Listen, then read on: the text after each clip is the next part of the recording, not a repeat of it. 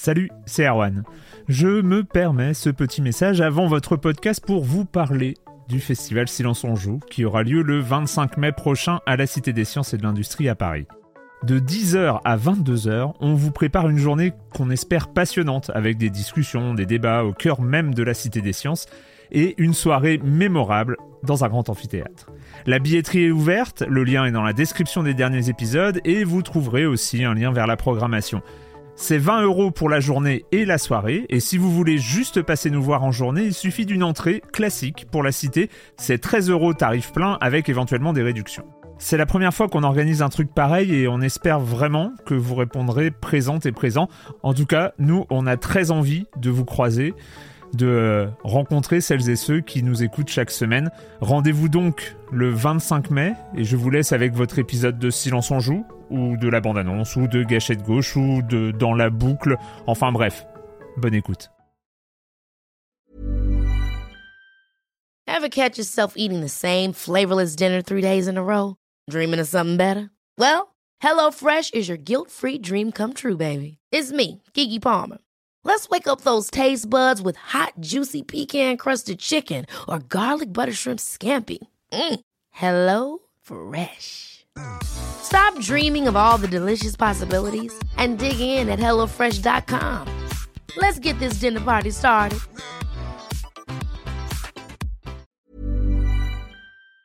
Silence on joue, Erwan Cario, bonjour.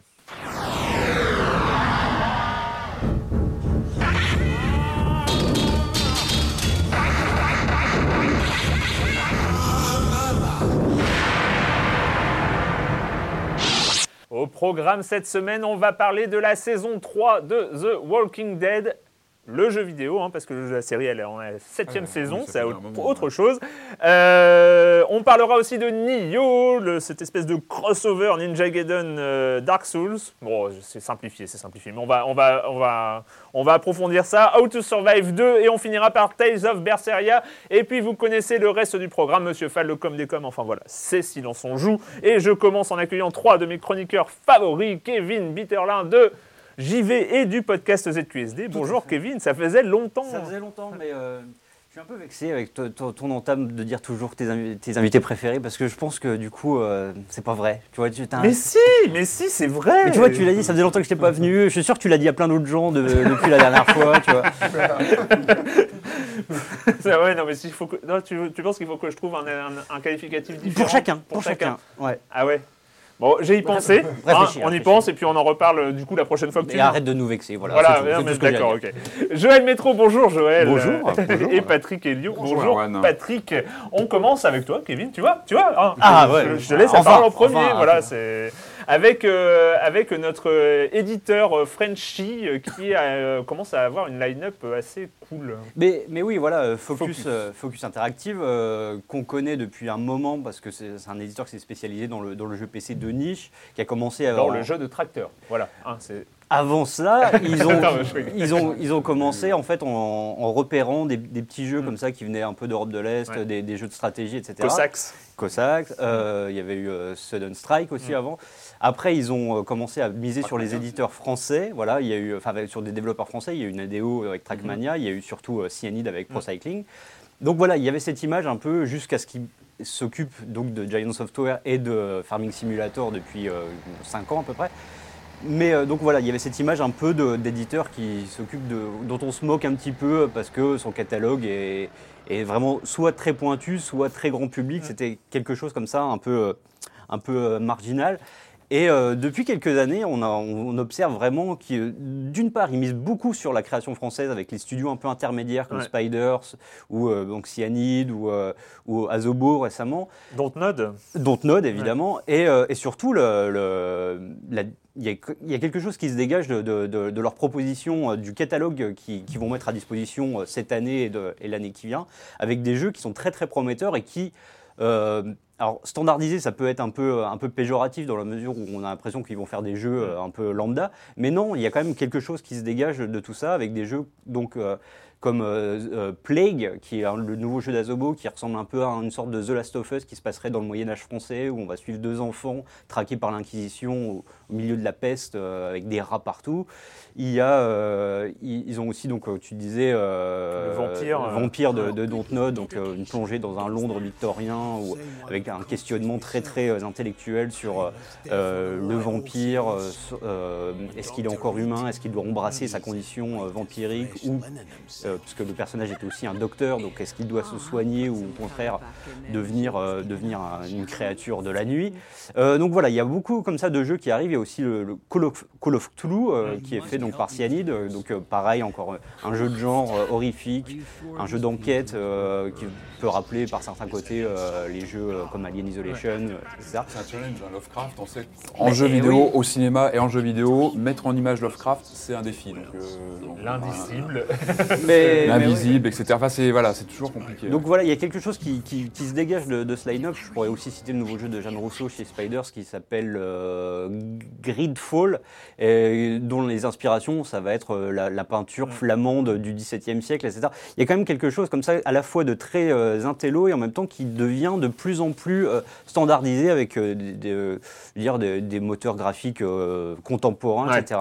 Donc euh, voilà, euh, Focus Interactive, c'est vraiment un éditeur à suivre et qui euh, Là, pour à rougir. c'est vrai que les annonces sont assez, euh, Ah sont oui, assez, c'est- sont assez dingues. Et c'est vrai que mais de toute façon, de- depuis longtemps, c'est un truc, c'est, c'est- c'est un, un éditeur super intéressant Ah oui. Parce que et là, il y a une ligne éditoriale qui se dégage. euh, qui est- Éditeurs et producteurs qui travaillent aussi avec les studios. Enfin, C'est on que voilà, il y a ça, aussi une c'est- euh, façon de on travailler avec les en parler studios, très longtemps équipes. de, euh, de leur manière de, effectivement, de créer une sorte. qu'on invite Cédric euh, Silence je on l'ai rencontré il n'y a pas si longtemps, Ouais. il est- c'est un garçon très très intéressant. On va, on va, on va l'inviter dans Silence on joue, tiens, c'est une bonne idée.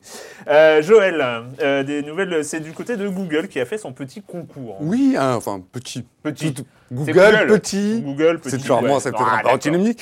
Mais ils ont organisé leur premier, en fait, un premier concours, en fait, euh, qui met en valeur, effectivement, qui va mettre en valeur effectivement leur Google Play, euh, le- leur plateforme Google Play. Ce concours s'appelle le Google Play Indie Games Contest, qui euh, voilà, qui s'est déroulé cette semaine et qui, euh, enfin, dont les résultats ont été révélés cette semaine.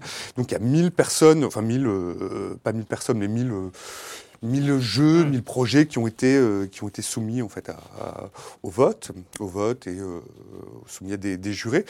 Et ce qui fait plaisir, c'est que ce jeu dont on avait parlé dans Silence on joue, ce jeu qui était, ce jeu de cartes qui était vraiment sympathique, Reigns a euh, gagné en fait le Grand Prix, euh, le Grand Prix donc, de ce Google. Qui euh, est complètement Play. Enfin, je ne connais pas les autres participants, mais en tout cas, lui, il mérite de gagner. Hein, Voilà, bah, à côté, à côté, il y avait Causality et Battle, alors moi auquel j'ai pas joué, et Battle of euh, Qui ont aussi euh, Mm. voilà remporté des euh, remporté des prix.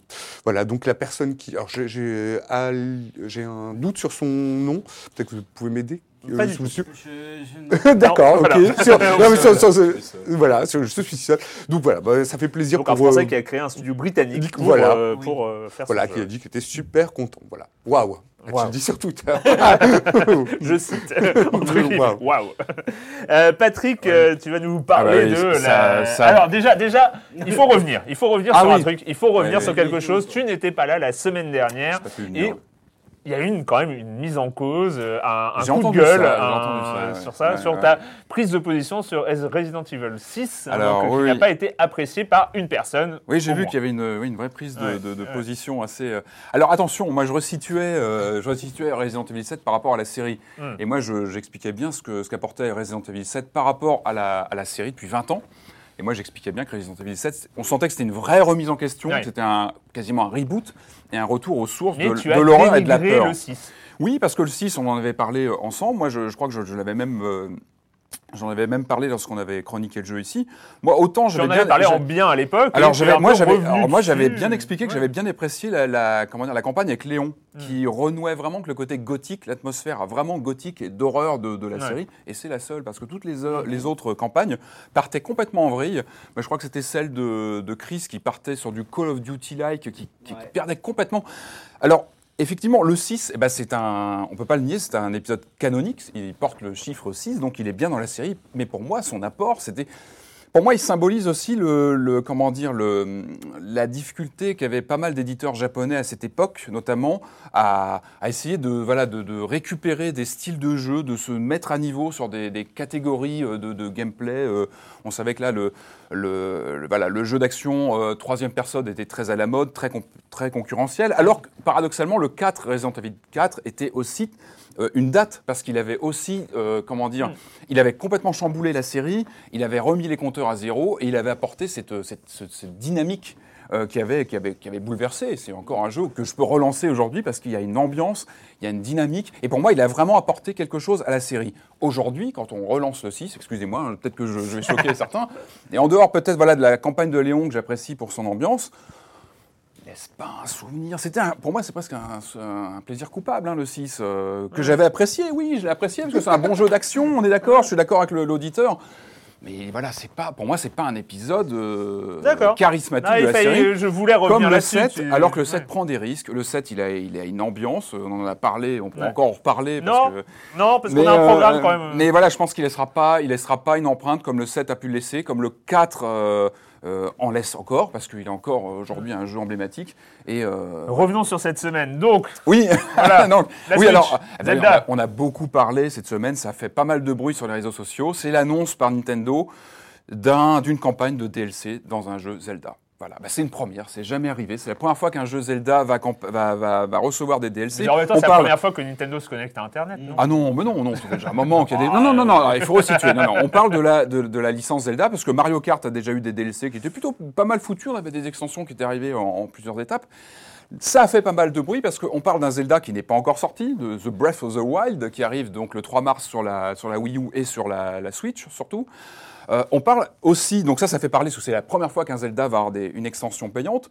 On parle aussi pour la première fois d'un Season Pass qui n'est pas vendu de façon fragmentée, c'est-à-dire que c'est uniquement le Season Pass qui est annoncé à 20 dollars, donc on, on peut s'attendre, je crois, à 20 euros. Ça n'a pas été annoncé officiellement, mais ça va dans ces eaux-là. Ça fait beaucoup de choses, ça fait beaucoup de choses euh, en même temps. Et surtout, moi, moi, ce qui, me dérange plus en tant que fan de la saga, c'est que on me retire un petit peu ce plaisir d'aller acheter mon Zelda et de me dire là, j'ai mon jeu complet, je le mets dans ma. Enfin, c'est plus des cartouches maintenant, mais là, je le. Enfin, si, c'est quand même des cartouches, mais voilà, je mets mon Zelda et voilà, je me lance dans une aventure, euh, voilà, que je vais finir, que voilà, je m'approprie le jeu. Ça change un petit peu la donne. Je sais que c'est dans l'air du temps. C'est normal qu'on ait une campagne de DLC. Moi, c'est plus ce tempo qui, qui me chagrine un peu. On est à deux... Bah, moi, ils, annoncent la couleur. Oui, mais on est à deux du semaines du lancement. Il fallait me lancer. Moi, Ah non mais, non, mais- non, sincèrement, j'aurais apprécié de faire mon jeu, de, de finir ce Zelda que j'attends, que je peux plus d'attendre, et que dans, dans trois mois, ou peut-être à l'E3, on me dise, bah tiens, on va avoir de nouvelles choses, parce que le jeu entre deux aura, j'espère, fait ses preuves, on aura fait une belle aventure comme on l'espère tous, et là, on aura été ravis de se dire, bah tiens, il y a un goût de reviens-y, j'y retourne. Là, on est à deux, trois semaines du lancement, on apprend déjà, alors voilà qu'il y a des choses qui vont arriver après. Il y a toujours cette peur d'un jeu fragmenté. On se dit, bah tiens, Ouais. est-ce qu'ils n'ont pas retiré ça et le mettre en, en payant à part? Encore une fois, c'est pas nouveau chez Nintendo. Il y a déjà eu, il y a, des- il y a déjà eu des, des précédents, mais c'est la première fois dans un Zelda. C'est vrai que ce sont des jeux univers pour moi qu'on appréhende, qu'on a envie de finir d'une traite. Euh, donc voilà. Donc on sait, donc ça, ça sera uniquement en season pass à, à 20 dollars, peut-être 20 euros à vérifier. Euh, donc il y aura des vêtements. Ça va être en deux, trois euh, sessions, des vêtements. À l'été, il y aura un mode hard. Mode hard, pour moi, c'était Ah dans oui. le jeu à la base. À vo- à voir, tout ça, on n'a pas beaucoup de détails, on en saura plus. Et puis, je crois que c'est vers la fin de l'année, donc on aura une histoire originale en plus et un donjon supplémentaire. D'accord. À voir, on en reparlera lorsqu'on aura tout On ça en en main. En tout cas, voilà, ça sera proposé le 3 mars en même temps que la console. Voilà. Et de deux petites dates qui sont tombées, euh, je, je vais très vite. On a la Ah date ouais, de sortie même. de Too Dark, le fameux jeu euh, survival euh, de, de Rénal, Laloux. qui arrive donc le 17 mars. Et puis euh, les trois Crash remasterisés ont été confirmés pour le 30 juin sur PS4. Youpi. Voilà, Voilà. on note sur les tablettes. Voilà.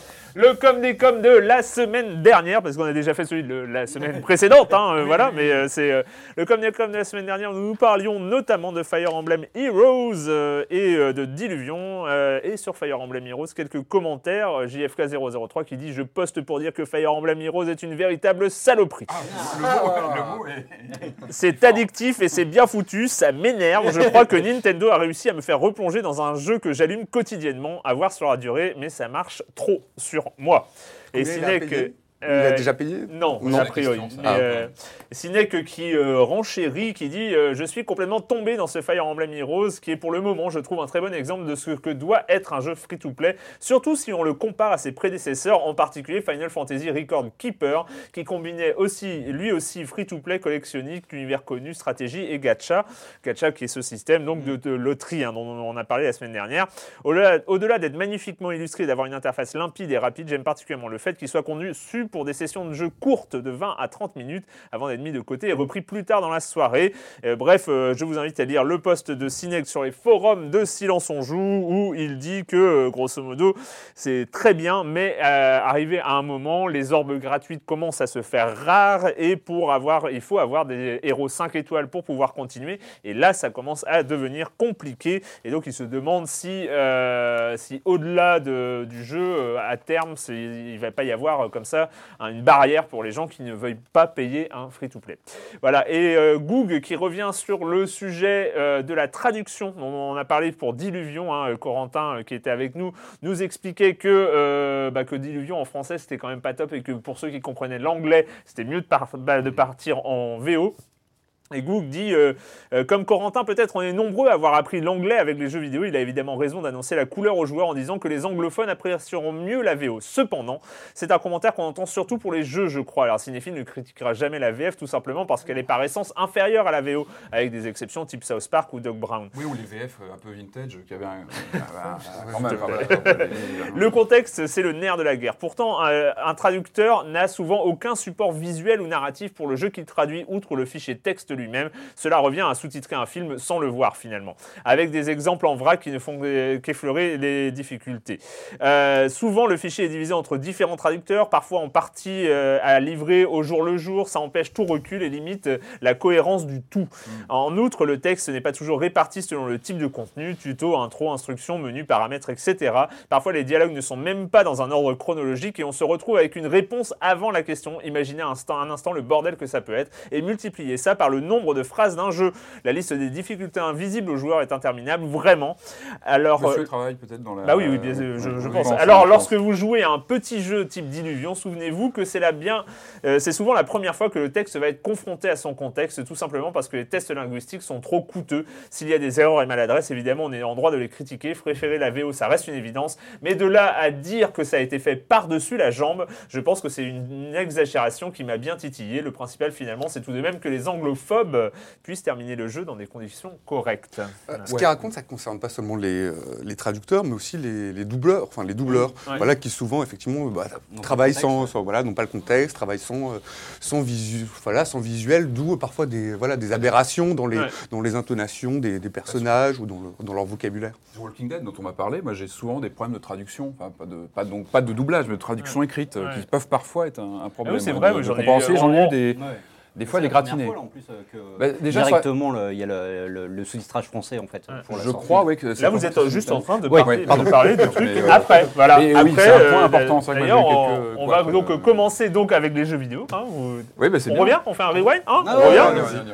Et donc, on va commencer avec les jeux vidéo avec la saison 3 de The Walking Dead par Telltale après une saison 1 en 2012, une saison 2 en 2013 et un spin-off Mission début 2016. On a enfin le droit à la saison 3 de cette série qui, avait, lo- qui a relancé finalement peut-être une certaine vision du jeu d'aventure, The Walking Dead. Next time, I'm not gonna sit back and watch. I'm gonna do something. Sorry, forgot to introduce myself. Call me Jesus. I should have told you this earlier. Why didn't you, after all we've gone through? Keep going. They'll open up. Go, man! I did whatever I had to do to protect them. Sometimes it's not enough. Alors, est-ce qu'on en attendait vraiment quelque chose de cette saison 3 de The Walking Dead? C'est peut-être toute la question euh, qui préexiste à la sortie même du jeu, le jeu qui est sorti le 20 décembre 2016 et dont le troisième épisode va sortir là, dans, dans- dans- dans les, les- les jours qui viennent. Je viens de perdre mon micro, je le remets. Et donc, euh, et donc voilà, la, la question est est-ce qu'on en attendait quelque chose? Parce que entre 2012, Walking Dead saison 1, 2013, Walking Dead saison 2, et après, bah, c'est parti un petit peu dans tous les sens du côté de Telltale avec des adaptations Game of Thrones, avec des adaptations Minecraft dont on a parlé ici, euh, puis des adaptations peut-être un peu plus euh, réussies comme Borderlands euh, qui, est, voilà, qui, qui, qui, sortait un peu du lot. Euh, Il y a eu Batman, il y a eu voilà, plein, plein de choses et toujours avec ce même système indéboulonnable chez Telltale qui est voilà, les QTE et les choix et les dialogues limités dans le temps. Voilà, on avait, on avait cette recette-là qui, qui commence à être bien connue. Et donc, est-ce qu'on en attendait grand-chose de ce Walking Dead, Patrick? Bah quand même, oui, oui, on va pas, on va pas, on va pas nier. Oui, on en attend quelque chose parce que c'est pour moi c'est le, c'est le maître étalon euh, chez Telltale. hein, cette série, comme tu disais, en 2012, euh, ça a frappé tout le monde. Ils avaient vraiment réussi à construire quelque chose avec euh, cette histoire qui prenait place dans un monde qu'on connaît sous d'autres formes via le, via le comics, via la série télé. Ils avaient vraiment réussi à surfer sur cette, euh, sur cette licence, mais aussi à apporter. euh, à apporter quelque chose très propre aux jeux d'aventure, aux jeux vidéo, avec, euh, avec ces personnages très attachants. Clémentine, évidemment, Clémentine, qui est ce personnage qui est vraiment ressorti, c'est cette petite fille plongée comme ça dans l'horreur. Et puis euh, Lee, son, euh, Lee Everett, c'est ce personnage aussi euh, qui, qui la prenait en, en main, qui se chargeait de, de la protéger. Et il s'est vraiment passé quelque chose avec ce jeu. Moi, c'est un titre qui m'a qui m'a chamboulé à l'époque parce qu'il y avait une humanité, il y avait, il y avait quelque chose, il y avait un rythme, il y avait une façon de, de raconter et surtout de, responsabiliser le joueur. Moi, je me rappelle encore de, de sueur froide au moment de faire ses choix. euh, euh, de prendre des décisions toujours difficiles. Et puis, donc voilà, euh, c'est un jeu qui a vraiment marqué les esprits, qui a, fait un gros carton à l'époque, et comme tu disais, qui a relancé aussi une façon de, penser le jeu d'aventure en mettant de côté les énigmes, tout le côté point and click avec les menus, tout ça, tout ça c'était mis de côté. Et puis on proposait voilà, vraiment une expérience de jeu plus fluide. Et finalement, qu'il fallait pas forcément relancer. C'est pas forcément un jeu qu'il fallait essayer de trop questionner, de refaire, parce qu'on voyait après trop vite les mécanismes. Finalement, le champ de, possibilités qui finalement était réduit. Tout ça, enfin, je pense que c'est des jeux qu'il il faut pas forcément rentrer dans la mécanique, il faut les vivre. Et c'est vrai que la, la saison 1, il fallait la vivre comme ça, la terminer, et puis passer à autre chose. Notamment la saison 2, que moi, qui m'avait déçu à l'époque. Euh, Je l'avais trouvée longue, laborieuse, je l'avais trouvé qu'elle manquait de pas mal de choses. Je l'ai relancé. En fait, j'ai refait la saison 2 là, dernièrement, il y a quelques semaines, pour me préparer pour la saison 3, parce que je j'en avais pas un souvenir euh, fabuleux. Et je l'ai redécouverte cette saison 2. J'ai- J'ai j'ai retrouvé des choses, j'ai trouvé qu'il y avait des choses qui étaient réussies. Euh, je pense que c'était une, une de ces fameuses suites qui pâtit de l'aura de la première euh, version. C'est-à-dire qu'on attendait énormément à l'époque de la saison 2. Et c'est vrai qu'à l'époque, euh, il n'y avait, pas la- il y avait plus la même fibre, il n'y avait plus ce duo de personnages. Mais il y avait d'autres choses. Euh, il y avait. euh, sur Clémentine. hein, sur Clémentine, qui était vraiment le personnage principal, et c'est important par rapport à ce qu'on va dire aujourd'hui. C'était elle le personnage principal, c'est elle qui faisait tous ses choix, etc. Et puis c'était un, il y avait vraiment des choses intéressantes en y rejouant. Je trouve qu'il y avait des, des- il y avait vraiment la thématique de la blessure, la blessure euh, physique. On n'arrête pas pendant le jeu de voir des scènes gore, de blessures, de des moments. Enfin moi je suis Ouais. pas très fan de ce genre de truc, et des fois je euh, on touche la manette. et Il y a toujours ce, ce côté de, de- de mimétisme par rapport au personnage, quelque chose que tel tel euh, travaille beaucoup. Euh, toucher les blessures avec la manette, euh, bon tout ça. Euh, voilà, il y, a- il y a- bon, il y avait ça, les blessures, donc évidemment physiques, et puis les blessures mentales avec les pertes de personnages. Et c'est vrai que la saison 2 était un long calvaire parce qu'il y avait beaucoup de personnages qui apparaissaient, qui disparaissaient.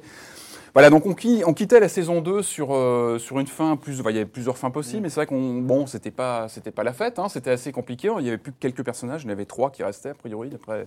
Moi, je- je- j'en étais un- J'en avais trois. Et, euh, et donc, on lance cette saison 3 en, se demandant- bon, en se demandant ce, que, ce qui va se passer. Alors, déjà, première chose, euh, c'est vrai qu'on. juste euh, pour, euh, pour euh, les, les- les- autres, euh, est-ce que vous en attendiez franchement quelque chose de, de cette saison 3 de, de The Walking Dead Bah, moi personnellement oui parce que euh, moi je faisais de ceux enfin je faisais partie euh, comme tout le monde de ceux qui avaient adoré la première saison mais je faisais aussi partie de ceux moins nombreux qui avaient adoré la, la deuxième saison et sans la- avoir à la refaire j'avais trouvé ça très fort.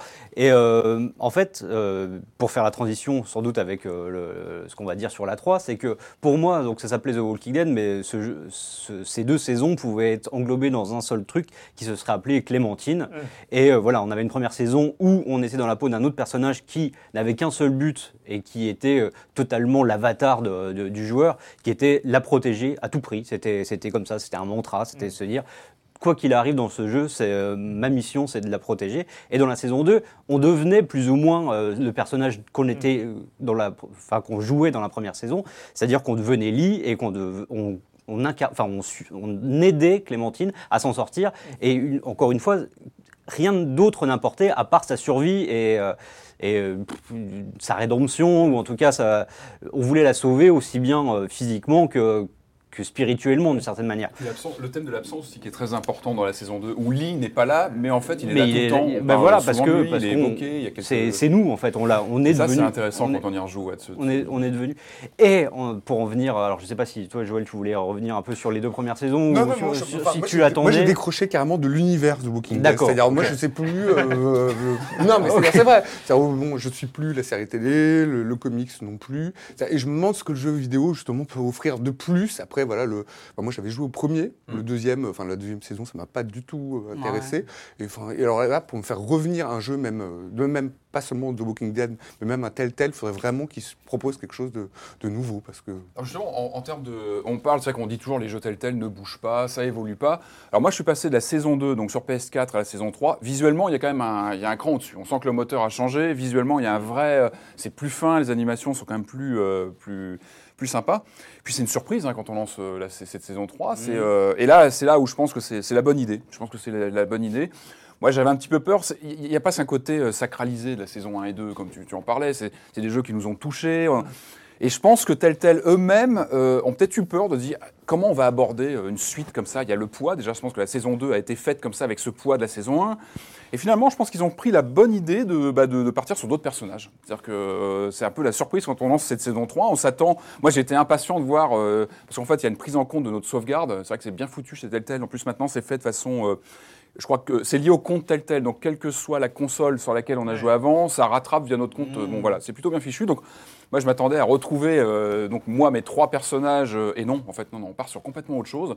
Et là où ça réussit vraiment bien, c'est qu'on part sur une histoire de famille. Que les on va essayer de pas spoiler parce que On va, on- non, c'est pas qu'on va essayer de pas spoiler, c'est qu'on ne va pas spoiler. on va, on va pas spoiler, mais c'est vrai qu'on part sur un début de jeu, donc on, on suit un nouveau personnage, euh, Ravier, un personnage qu'on voilà, qu'on découvre, qui, débarque en pleine crise familiale, sans en dire trop.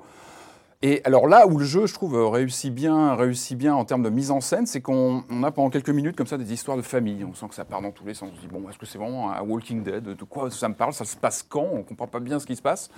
Puis d'un seul coup, il y a l'horreur jaillit. L'horreur jaillit de façon crue, de façon. Je trouve que la mise en scène, je vais pas dire les détails, mais Mais la, la- qu'on revient, on revient au moment T0 de, euh, de, l'univers Walking Dead, c'est-à-dire que l'introduction se situe au moment, au moment de l'épidémie, de- euh, de la découverte de l'épidémie, de la fin du monde en fait. on Ouais. suit un cas d'une famille Ouais. euh, où l'horreur surgit dans l'intime. Et là, là, je trouve que c'est, pour moi, euh, enfin voilà, je voyais moi la blessure comme le, vraiment le- la thématique de, des saisons 1 et 2. Et là, je trouve que c'est l'intime. Enfin, je trouve qu'il y a, on part d'une cellule familiale de début, c'est dans l'intime, c'est-à-dire qu'on est dans des, des histoires de famille avec des, des problèmes, etc. Et c'est l'horreur surgit dans cet intime, euh, même dans l'intime, euh, voilà, dans la, dans la famille en fait.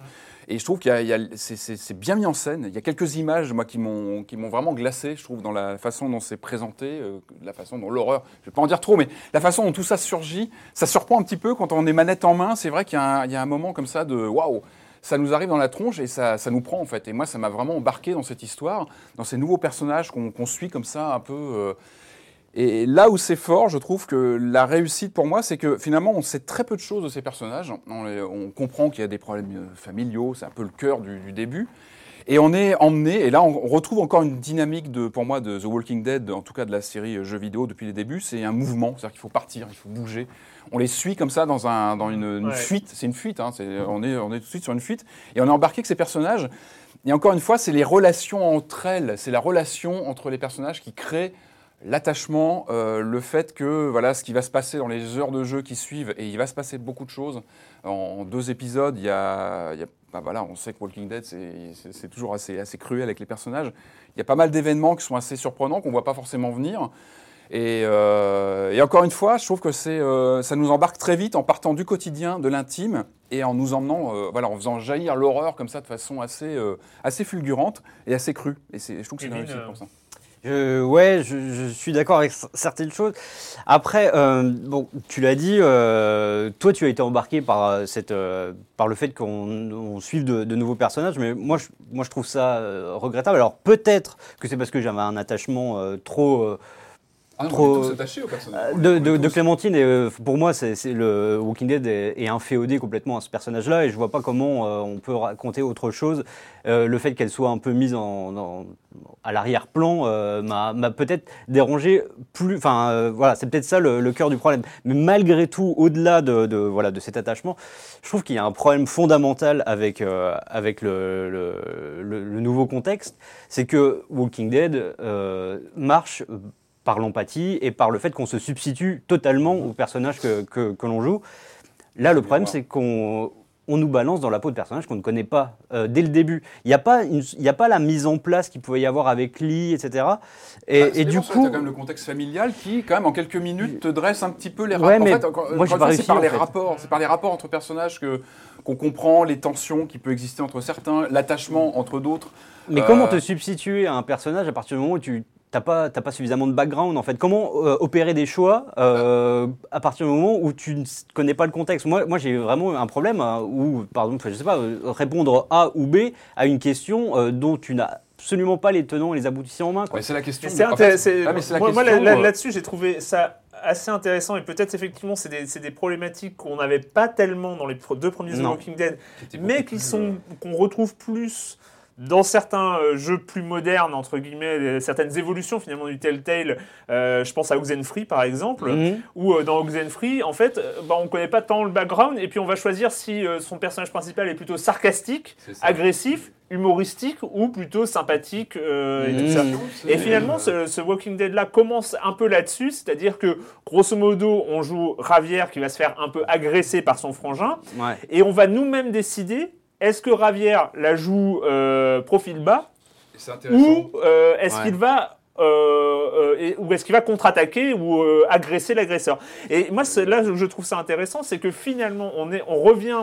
C'est là où euh, tel tel je trouve est, est- est assez intéressant, enfin a une démarche intéressante, c'est qu'ils se sont aussi inspirés de ce qui, de, de ceux qu'ils avaient inspirés. Alors, en fait, ouais. on est dans un, dans, dans un, dans, dans un mouvement du, du jeu d'aventure et, et comme ça de, de, de ce- ce storytelling euh, façon, façon Telltale, où finalement le joueur se retrouve dans- à la place d'une sorte de co-scénariste, metteur en scène, où il va. C'est vrai que Javier est une coquille vide, Ben oui. mais on va lui donner une personnalité parce que, parce que finalement ces choix un peu euh, radicaux entre, entre tel ou tel type de réponse, ils vont aussi se multiplier. Et ça va pas être des choix forcément. euh, alors évidemment, on aura euh, machin va se souvenir de Oui, ça sûr. et tout ça. C'est qui est le côté un peu finesse de tel tel parce qu'on sait jamais en- dans quelle mesure ça va influer ou pas l'histoire. Mais ça va influer nous, notre perception, notre façon euh, de raconter l'histoire. Et c'est là où je, c'est là où je trouve ça intéressant. Mais moi- Et, et ce qui est intéressant aussi, pardon, c'est aussi cette. euh, alors ça, c'est un point de vue intéressant, c'est que je deviens réalis- réalisateur, metteur en scène de mon histoire, et non plus, euh, je joue plus le On miroir avec Kevin, mon, je suis désolé, je t'ai avec mon coupé, euh, personnage. je. Non, non, non. Mais il y a aussi, donc, c'est un nouveau paradigme, mais il y a aussi cette, ce- ce- ce- ce- cette façon différente de voir euh, Clémentine ou Clémentine, euh, de la voir comme un personnage extérieur. Et ça, c'est aussi intéressant parce que ça donne un. Ça donne plus de, enfin, ça donne une consistance à l'univers aussi. Ça nous montre que ce personnage finalement a sa vie. Alors, je sais que c'est difficile, mais il faut aussi la laisser. Bien sûr, Mais non, je mais- suis d'accord. Mais j'ai eu, non, mais j'ai eu la même réaction que toi. C'est-à-dire que moi aussi, je suis attaché à elle depuis deux saisons. On la suit. Mais voilà, la voir aussi d'une façon extérieure, avec des, des questionnements qui se posent en fin de- de- d'épisode 2 sur, euh, voilà, sur, sur ce qu'elle est devenue, sur ce qu'elle a fait entre deux, c'est intéressant. mais à vous entendre, il n'y a rien de nouveau. Enfin, je veux dire, euh, je veux dire, ils auraient pu déporter le. Non, mais c'est-à-dire qu'ils auraient Alors, pu. si, ils auraient si, pu. Non, alors il n'y a il y a rien de nouveau. À vous entendre, il n'y a rien de nouveau dans le gameplay. Et il n'y a rien de nouveau, même dans le. Enfin, voilà, tu parles de, vous parlez de la cellule- cette cellule familiale. Ils n'ont pas pensé, je sais pas, à, à- à mettre, je sais pas, les faire voyager. Pourquoi pas dans un autre pays? C'est-à-dire vraiment prendre un peu de risque sur l'histoire, si faire autre veux, chose. Il y, a quelque chose qui est vraiment Enfin, nouveau. Voilà, il euh, s'agit d'une fuite, toujours d'un road trip. Enfin, il n'y a pas. Euh, voilà, c'est- tout. Ils sont toujours. Ah, ils auraient pu euh, faire quelque chose de. Enfin, je veux dire, pour quelqu'un qui va, euh, voilà, qui, ça n'intéresse plus, il se répète premier, deuxième. Je vois pas comment le troisième ils vont. euh, Les The Walking Dead, c'est un background, c'est une, euh, voilà, c'est une base de narrative. Mais Après, du coup- tu crées des Mais du coup, ils l'explorent pas, ils l'explorent pas assez loin. Enfin, à vous entendre, ils vont l'explorent pas assez loin scénaristiquement. Kevin, euh, Oui, euh, je voulais- non, bah, j'étais tout à fait d'accord avec ce que tu disais sur le côté coquille vide et on devient le, le metteur en scène. euh, euh, malgré tout, euh, je trouve que et j'adorerais re- avoir euh, ressenti exactement ce que, ce que tu as ressenti toi, mais je trouve que les clés qu'on nous donne euh, pour euh, faire une sorte de fiche de personnage ne sont pas forcément euh, bien, bien Ouais. mises en place. C'est-à-dire que tu vas, admettons que tu adoptes une attitude sarcastique, tu vas pas forcément le, le retrouver dès la deuxième fois où on va te solliciter, et du coup Ouais. tu vas avoir du mal à te construire. Voilà, c'est peut-être Ouais. pour ça aussi que j'ai eu un sorte de rejet vis-à-vis de ce personnage. Maintenant, pour, euh, pour euh, te répondre un peu à ce, que, à, ce que tu, à ce que tu dis sur le côté nouveau, euh, ce qui est intéressant par rapport aux deux premières saisons, c'est que cette fois-ci, il y a une sorte de, de hiatus dans, dans, dans, la- dans le post-apo. Et on est, enfin justement, on arrive vraiment, on est vraiment dans le post-apo, alors que dans les deux premières saisons, on était bah, juste après, on était dans les, dans les mois qui suivent. Là, il, s'est passé une, euh, quelques années. ouais, Et du coup- 5 ou 6 de la série, quoi. Ouais, Enfin, même, euh, même plus en fait. Euh, Et, et ce, qui est, ce qui est assez marrant, c'est qu'on voit que le monde a changé, alors que dans le- on était vraiment dans les ruines de- du, du monde précédent. Là, on est déjà dans un, autre, dans un nouveau monde et qui peut presque rappeler un peu Fallout. C'est-à-dire qu'on va arriver dans des sortes de. Donc, ouais, Mad Max, ouais, les voitures un peu customisées. On va arriver dans des sortes de, de bourgs fortifiés avec des, des, des, des gars qui vont monter la garde avec des lances. Et à l'intérieur, on va faire du troc avec des gens qui sont un peu pareil, habillés euh, n'importe c'est comment. la nouvelle frontière, donc c'est Voilà, un ouais. groupe euh, de, de fous furieux, a priori, Ouais. qui, de- des, des- voilà, des survivants qui sont complè- complètement pété les plombs, a priori, Ouais. enfin, ce qu'on et ça, pour le coup, j'ai bien aimé parce qu'il y avait vraiment, évolue, un, comme tu dis. ouais. il y avait vraiment un côté, euh, enfin voilà, on était dans un autre contexte, on était sorti du côté euh, euh, ruine de, de la civilisation telle qu'on la connaît, on était dans un monde euh, bah, tel qu'il est en train de se reconstituer en fait. Non mais moi, ce que je trouve intéressant, c'est voilà, qu'on on finit par, enfin, on connaît Clémentine depuis euh, ses tout débuts, on l'a vu grandir, évoluer, et on en arrive à se poser des questions sur elle parce qu'il y a une ellipse, il y a une ellipse. Là, on la contrôle plus, on comprend qu'il y a des choses qui sont arrivées sans en dire plus. On finit par avoir une défiance par rapport à ce personnage qu'on a contrôlé pendant deux saisons. Donc ça, ça pose un rapport intéressant. su qu'elle avait une, une lueur un peu, Il y avait, non, mais il y a une lueur un part- peu bizarre dans le- dans d'ombre, le- une part Ah oui, Ce qui est intéressant d'ailleurs, parce qu'on voilà, on, Ah oui. on est avec elle, on la suit, mais elle reste un personnage autonome, comme Kenny, le personnage de Kenny aussi avait aussi une part d'ombre Ouais, ouais. qui a évolué. Qui, enfin, c'est un personnage que j'aimais beaucoup. euh, qu'on peut recroiser. Cette- deux. hein. On verra, mais, mais en tout cas, voilà, il y, a- il y a des bonnes bases. Encore une fois, on est sur deux épisodes sur cinq ou six, donc on est encore au tout à début. fois, une heure et demie à peu près. Ouais, J'ai l'impression qu'ils sont plus courts que, que dans les. Oui, ils sont assez courts, Ouais, ils genre sont assez deux courts. heures et quelques. Ouais, Moi, j'avais fait les, ouais. les deux Oui, épisodes. Moi, oui. il y a un troisième personnage qui avait survécu. Je ne sais pas ce qu'il est devenu. J'ai un peu peur. Voilà. euh. Et aussi l'u- l'u- l'utilisation intéressante des flashbacks que j'ai trouvé plutôt bien fichu sur Ouais, il y en justement. a un par. euh, on, on par revit, épisode. on revit, Ouais. euh, voilà ce que ce Donc, que euh, on, a vécu. on aurait, on sent bien qu'on aurait plein de choses à dire On sur cette bien. troisième saison Mais- de The Walking Dead. En tout cas, moi, de manière, j'en attendais pas grand-chose. C'est ce que je disais en, en- en introduction. Non, vrai, Et j'avoue que je suis re- vraiment. re- je- Moi, ce serait plutôt l'inverse. Ah ouais, t'en attendais attendais beaucoup et ouais. moi, j'en, attendais plus grand chose Après, parce sur que la formule, ah, bah, la formule telle telle, on va pas la questionner, on va en parler des heures, mais et je trouve qu'il est bien écrit. Elle est- Pour le ça coup, marche bien encore une fois. Moi, je trouve que c'est les questions, les moments de surfroid. dont- Moi, je serais pas contre un retour des énigmes. Je me disais, c'est dommage quand même Oh qu'on ait pas. oh si, si, si. oh Eh ben, si, non, si, non. moi, il y a, si, si, si, si, si, il y a eu deux, trois Ouh, moments, bon, je bon, me bon, disais, bon. mais là, bon sang, on aurait pu avoir un petit mécanisme. Ils ont arrêté au- à l'épisode Ah, bah, 1 de la pas- première eh saison ben, et moi, je c'est serais pas très contre. bien. Je serais pas contre parce qu'on a, un- on a un petit menu avec un inventaire qui sert à rien. Je trouve c'est un peu dommage. C'est le moment d'accueillir Monsieur Fall. Monsieur Fall de TrickTrack.net et sa chronique de jeux de société. Bonjour, Monsieur Fall. Bonjour mon cher Erwan. Il est venu le temps des cathédrales Et oui, cette semaine, je vous propose un jeu qui répond au nom de Notre-Dame. C'est signé Stephen Feld. C'est un jeu pour 2 à 5 joueurs à partir de 10 ans, pour des parties qui vont durer à peu près 60 ou 75 minutes. C'est édité en français par Alea. Et Ravensburger. Il faut savoir que Alea, c'est un petit peu la branche recherche et développement de Ravensburger. Notre-Dame est un jeu pour adultes. C'est-à-dire un jeu pointu, un jeu à l'allemande, avec des ressources, des cubes en bois, avec des cartes que vous allez drafter, enfin bref, c'est du vrai jeu d'adulte. Et chez Ravensburger, quand ils font ça, ils passent par la petite structure Aléa. Notre-Dame est un jeu qui a disparu des étals de nos boutiques il y a quelques années. C'est un vieux jeu, oui. Mais il revient cette année spécialement avec cette édition qui est celle du dixième anniversaire. Happy birthday to you. Enfin bref, c'est une petite merveille qui a l'opportunité de pouvoir se retrouver sur les étals avec le jeu de base et à l'intérieur L'extension, eh oui.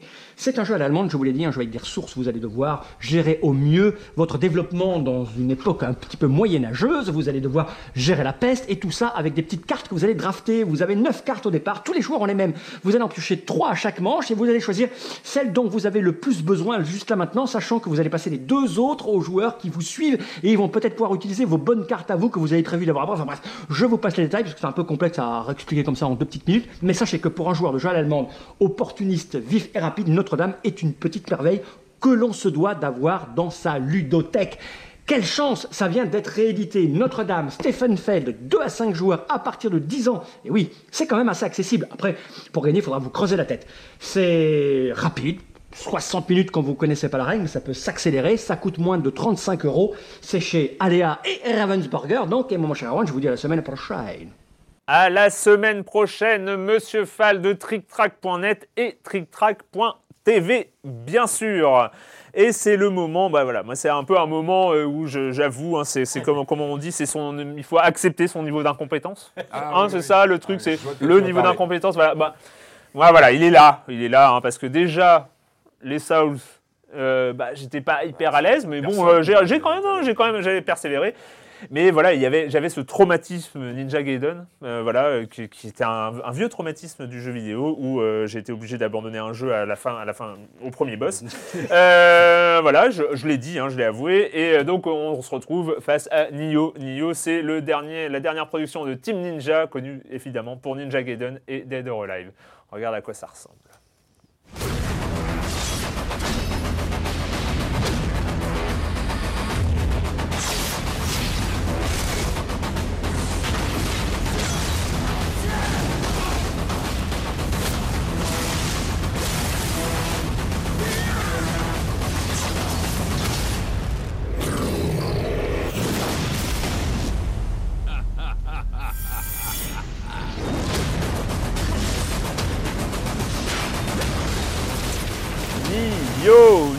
Sommes au temps des samouraïs, nous sommes au 16e siècle, au 17e siècle, pardon, 17e siècle, dans une sorte de version dark fantasy du Japon du 17e siècle, où euh, bah voilà, il va y avoir du katana, il va y avoir du samouraï, il va y avoir, euh, il va y avoir du lourd, quand même.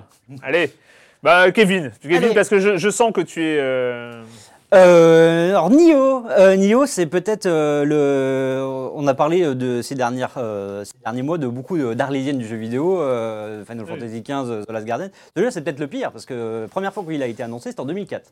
Hein, donc euh, depuis, il s'est passé beaucoup. à l'époque, non Non, c'était c'était Nioh à la base. les gènes euh, précédents. ah a c'était, euh. c'était, ça devait déjà. euh, En fait, à la base, c'était un projet qui devait être euh, cross-média avec la famille Kurosawa. Ça devait être un Ah oui. film et, et un jeu vidéo en même temps.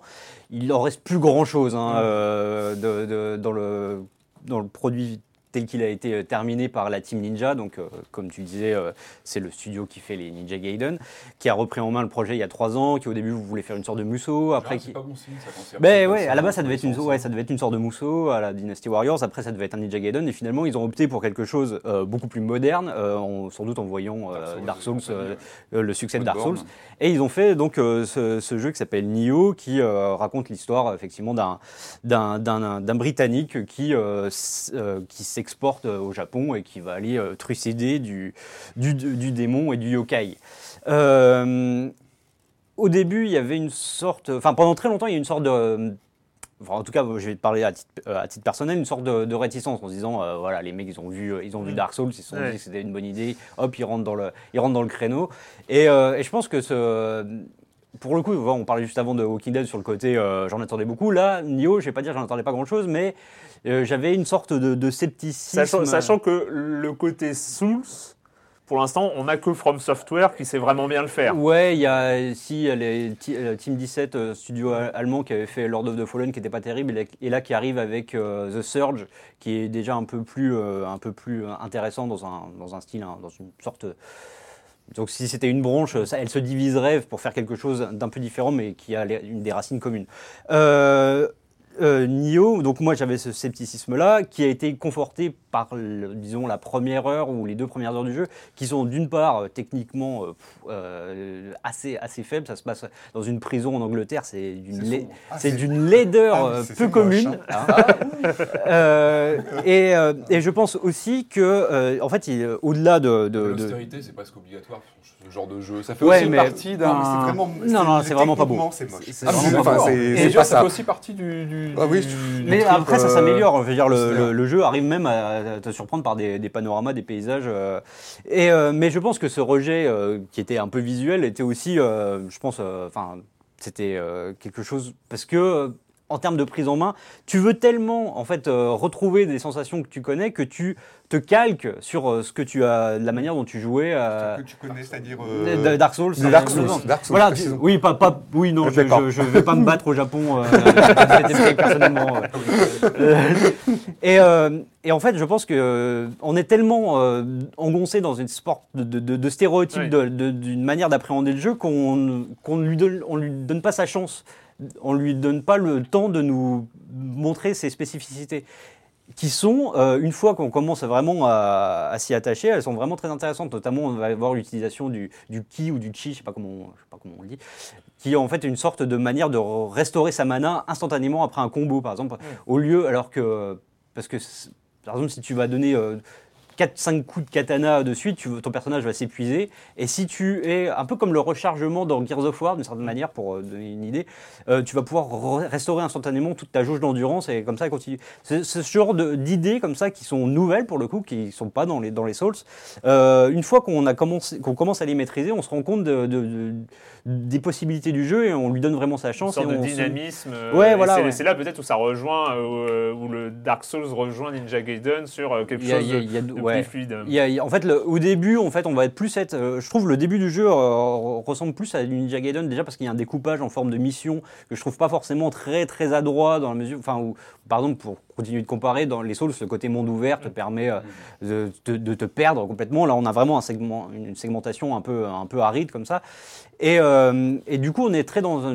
dans- dans- enfin, on, on ressent euh, le, le côté Ninja Gaiden avec des niveaux assez courts, euh, un boss à la fin, euh, la possibilité d'invoquer une sorte de furie qui ra- ra- rappelle celle de, de- d'Hayabusa dans, dans Ninja Gaiden. Mais euh, à partir de, on va dire, de, je sais pas, d'une dizaine d'heures de jeu, on va retrouver des niveaux beaucoup plus denses, beaucoup plus ouverts, avec toujours ce côté dédalique, Ouais. avec euh, trouver le raccourci, raccourcis, voilà, le voilà, raccourci ouais. qui est une sorte de, de- en soi. Euh, et en fait, c'est ça. J'ai pas fini le jeu là, je dois être une sorte de moitié ou trois quarts, mais euh, j'ai l'impression que le jeu euh, s'améliore en fait. Euh, à chaque niveau, il est de plus en plus inspiré et il apporte de plus en plus d'idées euh, et, euh, et finalement, euh, tu rentres dedans quoi. L'austérité Ah ouais. initiale.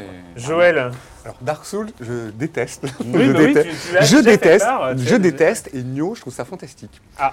ouais, franchement. Ça me paraît quoi compliqué. Bah, ça, ça me paraît Mais ah, fait. bah, non, bah non, mais je trouve que le. Bah, vas pas- en fait- Dark Souls, en Oh, bah, peut-être, j'en doute, j'en doute un peu. Mais je pense que c'est plein de, plein de petites choses en fait comme ça. Ça va du, euh, par exemple, du butin. Alors on parle, il y a du butin à Alors moi j'adore les loups, le butin, du butin à foi, du butin à foison. Ouais. Euh, je trouve que c'est assez, euh, c'est- c'est un, c'est un bon appât. C'est-à-dire qu'il n'y a pas Ouais, ça dans, euh, dans Dark Souls, il n'y a pas ça. Il y a aussi un côté, effectivement, tu parlais, je crois que tu parlais de fluidité, il y a vraiment ça. C'est-à-dire que c'est plus un jeu. Alors quand je jouais au Dark Souls ou euh, Bloodborne, je trouvais que c'était un peu. euh, un peu, oui, ah bah, je joue, euh, je joue pas forcément très bien. Quoi, Non mais, non mais non mais je veux dire non. la manière dont tu Bah, je construis ton personnage. Bah, je je, trouve- ne remets pas en cause tes non, d'accord. Non, bah alors là, pour le coup, j'ai pris vraiment. Là, j'ai joué avec, euh, avec d'ailleurs, qui ressemble un peu à Geralt de Rive au début. Bien là, sûr, le, complètement, voilà.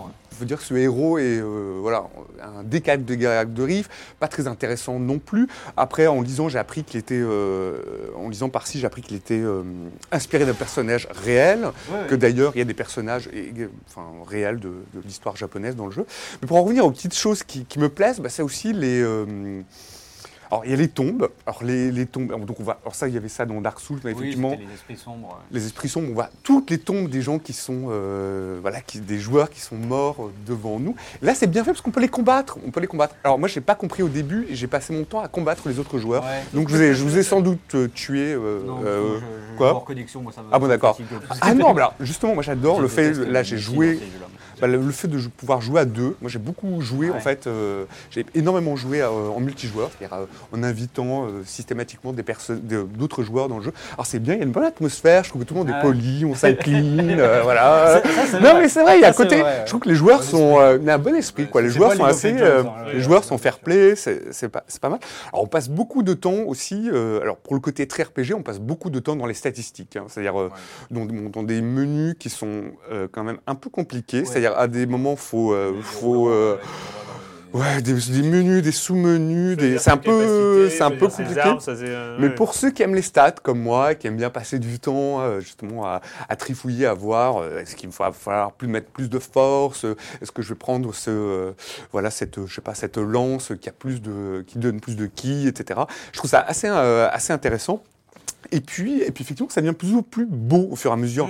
Euh, euh, il y a les animations, je trouve qu'elles sont, parce qu'on, alors, on, progresse, on devient plus fort. Alors, peut-être qu'il y a un côté qui m'a fait que j'ai un peu plus accroché, enfin que j'accroche davantage au, euh, à ce jeu, c'est qu'il est, bah, il n'est pas aussi punitif quand même qu'un Dark Souls. Il, je dis qu'il était plus facile. C'est vrai qu'on peut, on peut au départ en fait s'en sortir en farmant un petit peu, quoi. C'est-à-dire en, en passant un peu de temps dans les, ni- dans les niveaux, dans les euh, premiers niveaux.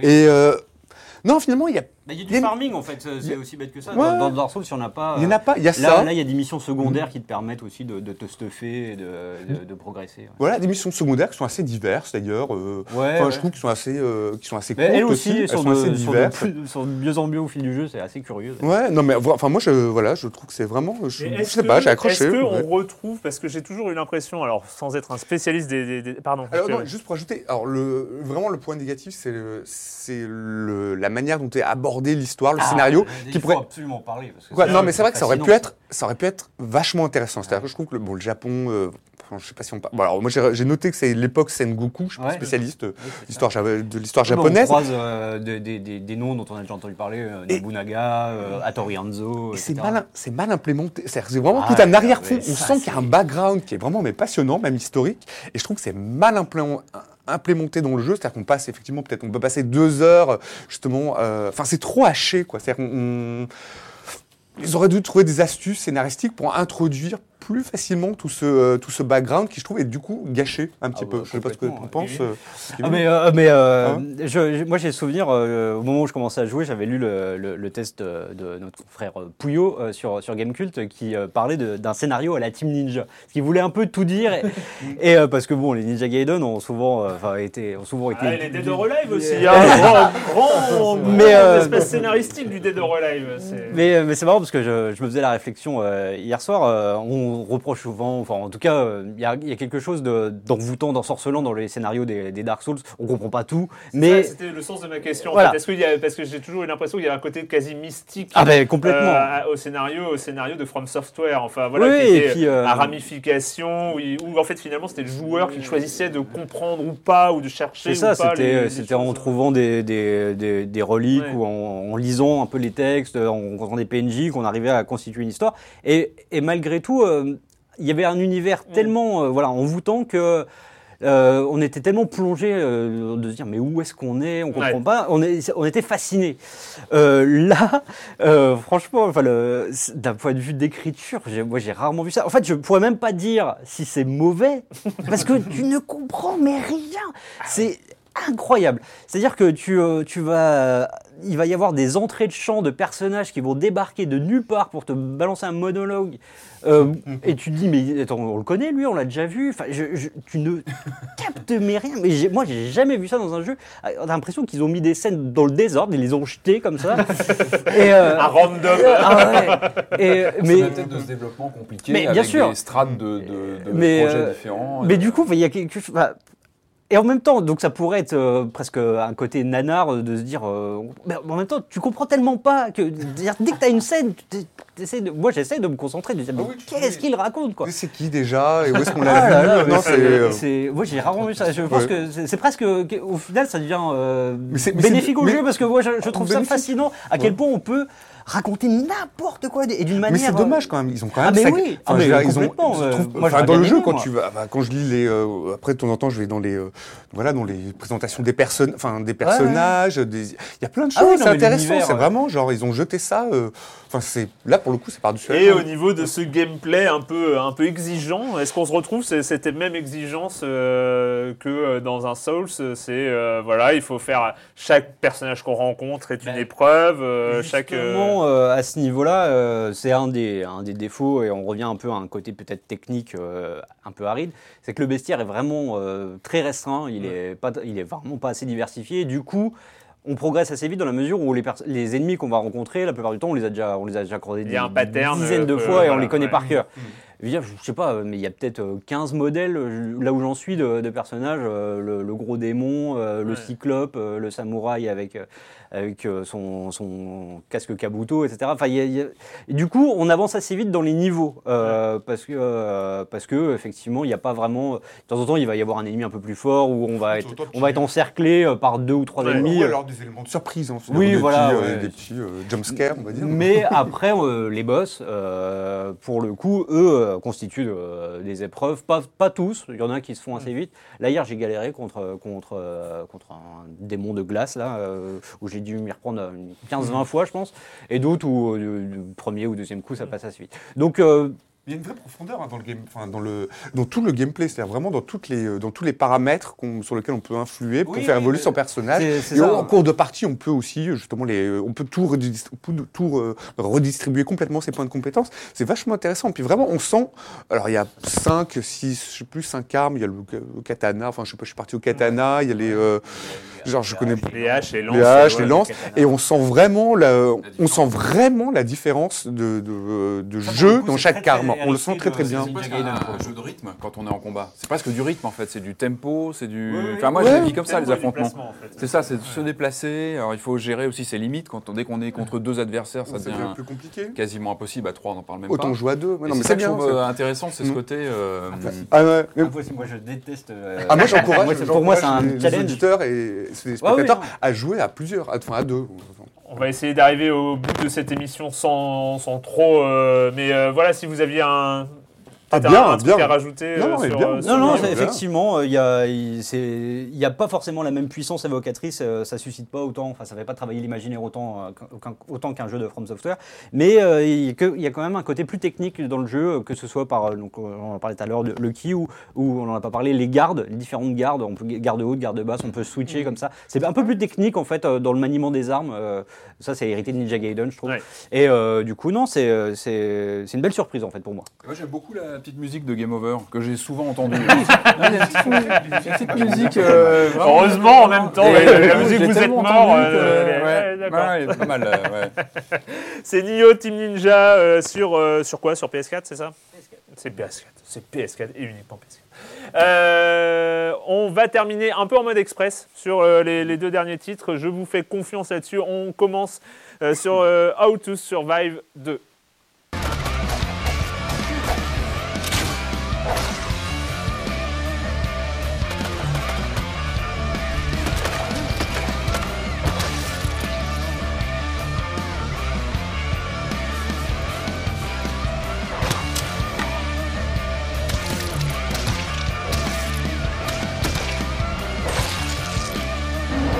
How to Survive 2. euh, on reste euh, un peu dans la thématique Resident Evil 7, The Walking Dead, du zombie. Voilà, J'ai envie de me changer les idées cette semaine. Ça.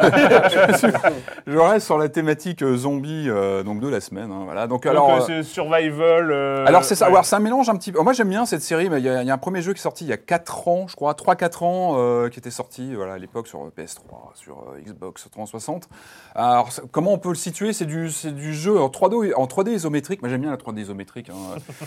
Ça me rappelle pas mal de choses. Et donc il mélange un petit peu. C'est une sorte de Dead Island pour l'esprit survival comme ça dans un monde post-apocalyptique avec des zombies. Euh, le premier se passait sur une île euh, où euh, voilà il y avait une, inf- une infection de zombies qui commençait. Puis là dans cette suite donc qui sort 4 ans après, ça se passe les événements 15 ans après. Puis là bah, l'invasion zombie évidemment a fait son œuvre donc il y a des zombies partout. Et, donc voilà on est sur un terrain de jeu beaucoup plus grand. Donc pour situer donc on est sur de la 3D isométrique. Moi ça me rappelle un, un vieux jeu que j'avais beaucoup aimé à la fin des années 80 qui s'appelait Where Time Stood Still. On était comme ça, on, on était, on arrivait sur une île avec des, des- des dinosaures géants. On, on dirigeait comme ça une équipe de plusieurs personnages. Voilà, donc ça c'était pour le côté rétro. Euh, donc encore une fois, donc on est en 3D isométrique et ça cumule pas mal de choses. C'est-à-dire qu'on est à la fois dans un mode, euh, dans du hack and slash parce que c'est du jeu d'action. Et donc on incarne un survivant euh, qui, qui, voilà, qui doit survivre, qui est en contact avec euh, Kovac, qui est un personnage russe qu'on on croisait déjà dans le premier, personnage haut en couleur, qui, qui nous parle, qui parle beaucoup, qui a l'accent russe, et qui, qui nous donne des conseils. Lui, c'est une sorte de survivaliste un peu bizarre, qui nous donne des conseils de survie qu'on retrouve dans, dans cette suite. Donc le jeu concrètement, donc ça ressemble à du, du hack and slash avec du crafting, c'est-à-dire qu'on passe son temps à récupérer euh, voilà, de, de l'énergie, des potions, etc. On peut faire évoluer son personnage, on fait évoluer une base aussi, on construit sa base, on doit la faire évoluer. Euh, pour aller très vite, donc c'est pas un jeu tape à l'œil, graphiquement c'est pas très beau, euh, c'est plutôt euh, il est sorti sur PC je crois avant, il vient d'arriver sur PS4, on a une interface qui ressemble beaucoup à du PC parce qu'on a quand même une souris donc c'est pas très ergonomique. Mais il y a un truc, mais il y a un truc dans ce jeu, il y a un truc qui me fait bien triper, c'est qu'on a on peut dire que le jeu de base, c'est un monde ouvert, c'est-à-dire qu'on se balade, on, on a, on peut explorer comme ça, aller explorer tout un univers avec des maisons abandonnées, on va aller chercher des, encore une fois des ressources, on va faire évoluer à la fois son personnage et sa base, et puis on a aussi des missions, des raids qu'on va faire ponctuellement, qui nous projettent dans un, dans un endroit où on va aller combattre des animaux zombies, parce qu'il y a des animaux zombies dans, dans- Ouais, dans- dans, le jeu, et ça c'est assez rare. Donc voilà, en fait, il y a un truc, c'est que c'est- un jeu qui est pas voilà, qui est pas tape à l'œil, qui est plutôt basique visuellement, mais qui est assez entraînant. C'est-à-dire qu'on on- il y a une un côté collectionniste, tu en parlais un petit peu tout à l'heure sur le côté euh, euh, avec les ressources, voilà, le loot, on, on fait évoluer son personnage et ça, ça prend bien. Euh, c'est un jeu qui est pas très cher, je crois qu'il doit il doit être à une quinzaine d'euros. Euh, moi j'aime bien. Enfin, je trouve que c'est on retrouve vraiment le- la sensation de, de survival. Et puis quand on voilà, on explore des, des zones inconnues, qu'on on arrive dans une maison, on se demande toujours un peu sur quoi on va tomber. Et puis les zombies en nombre, parce qu'il y a ce côté voilà envahissement. How to Survive 2 sur, qui vient d'arriver sur Il PlayStation sur, euh, 4 PS4, et Xbox on One termine et sur avec PC. quand même le 16e Tales of le, Le 16e le 16e vois, je le savais le même pas. 16e Tales of de cette série de Namco Bandai commencé en 95 avec Oh Tales of Fantasia. Ouais. Moi je crois que c'était le Symphonia que j'avais euh, essayé de commencer un jour, je suis pas allé très C'est un loin. des meilleurs de la. Ah oui, bah voilà, c'est peut-être pour ça que j'avais essayé. Euh, et là, c'est le 16e, il s'appelle Tales of Berseria. With the blessings of the Empyrean Innominat, I will guide you to a world without calamity. And this world's suffering will be nothing but a distant memory. Your feelings to control the tide of battle. Tell me where Artorias is. No mercy! Won't that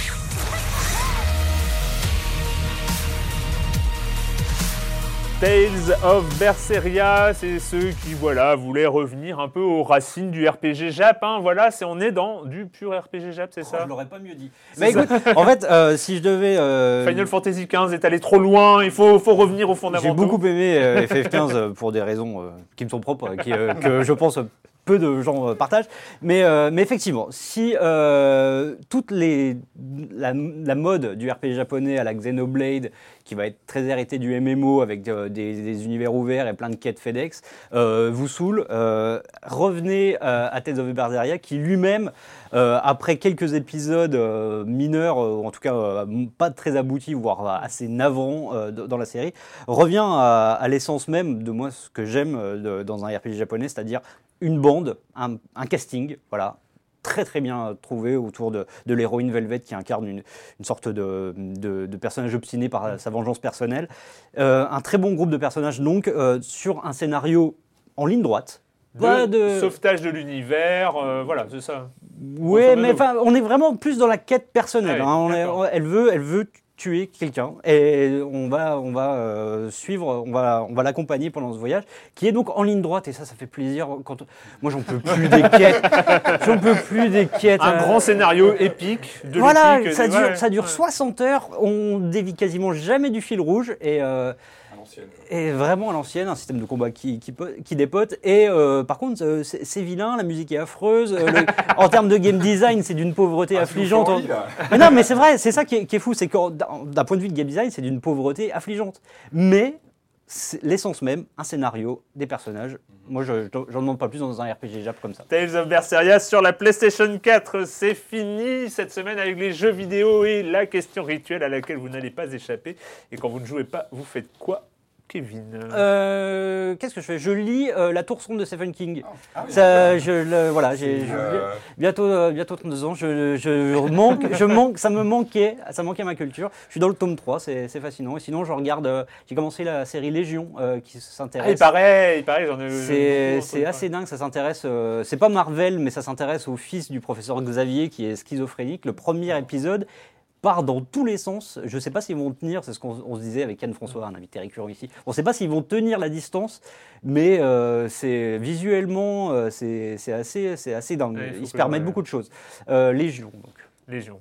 Joël Voilà, bah, comme, comme Kevin, je suis en train de, de, bah, aussi de, faire une grande, de me faire une grande saga. Mais pour le coup, là, c'est The Expanse de James euh, Corey. Et je l'avais lu les deux, donc saga euh, de saga de- d'aventure spatiale. euh, donc j'avais lu les qui a été adapté en série, The Expanse. Euh, donc là, j'en suis au troisième volume. Et puis après, je vais attaquer les 4 et 5. Et puis je suis aussi allé voir le, le Silence de Scorsese. Et euh, qui m'a beaucoup plu. Je trouvais que c'était, bah, justement, on parlait du Japon. Là, il s'agit de, l'histoire de, de- de deux jésuites portugais qui vont essayer de partir, au- enfin, qui vont essayer de retrouver un de leurs, euh, membres qui, euh, qui aurait, euh, voilà, qui serait apostasié au Japon, qui aurait renoncé à sa foi. Et c'est, euh, voilà, c'est un, un grand, je trouve que c'est un grand Scorsese. C'est-à-dire, au départ, malgré son côté un peu austère, c'est, c'est, c'est magnifique. C'est vraiment un, un témoignage très intéressant sur ce qu'est la foi et la religion. Euh, voilà, du très, très bon Scorsese. Patrick? On est en 2017, donc ce sont les 30 ans de Predator. Donc je me suis remis le film euh, on est- cette on est- semaine. Voilà, c'est les 30 Et en ans fait- de 1987. C'est ça. Donc Voilà, c'est là, ça, on n'a pas fini. Ouais. Il y a plein de choses. Non, en fait, j'ai mis la main sur une version 3D. Il fait partie de ces quelques films qui ont profité d'une version euh, augmentée en 3D. Bon, ça apporte jamais grand-chose. En revanche, euh, globalement, parce que c'est, on parle beaucoup de volumétrie dans ce film. C'est vrai que et la jungle, quand on voit la jungle à l'écran, elle a un, il y a un truc, et notamment lorsque le Predator ressort, il y a des, des jeux sur l'image.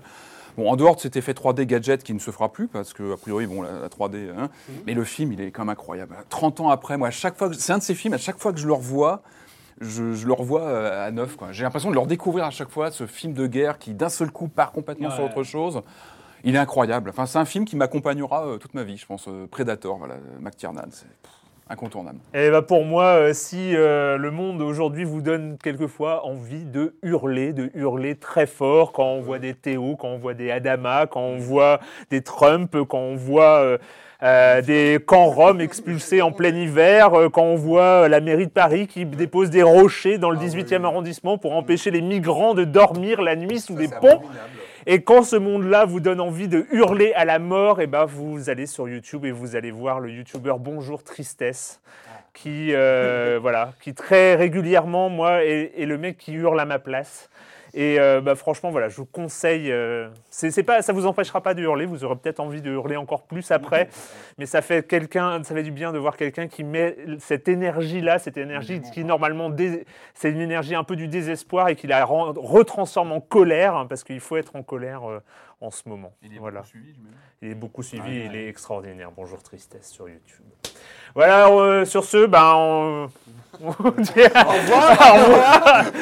Et euh, je vous dis à la semaine prochaine sur nos lives euh, sur libération.fr et sur les internets. Ciao.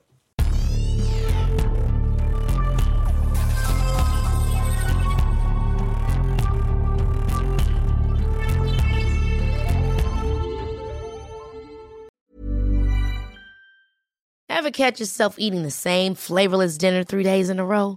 Dreaming of something better? Well, HelloFresh is your guilt-free dream come true, baby. It's me, Kiki Palmer. Let's wake up those taste buds with hot, juicy pecan-crusted chicken or garlic butter shrimp scampi. Mm. Hello Fresh. Stop dreaming of all the delicious possibilities and dig in at HelloFresh.com. Let's get this dinner party started.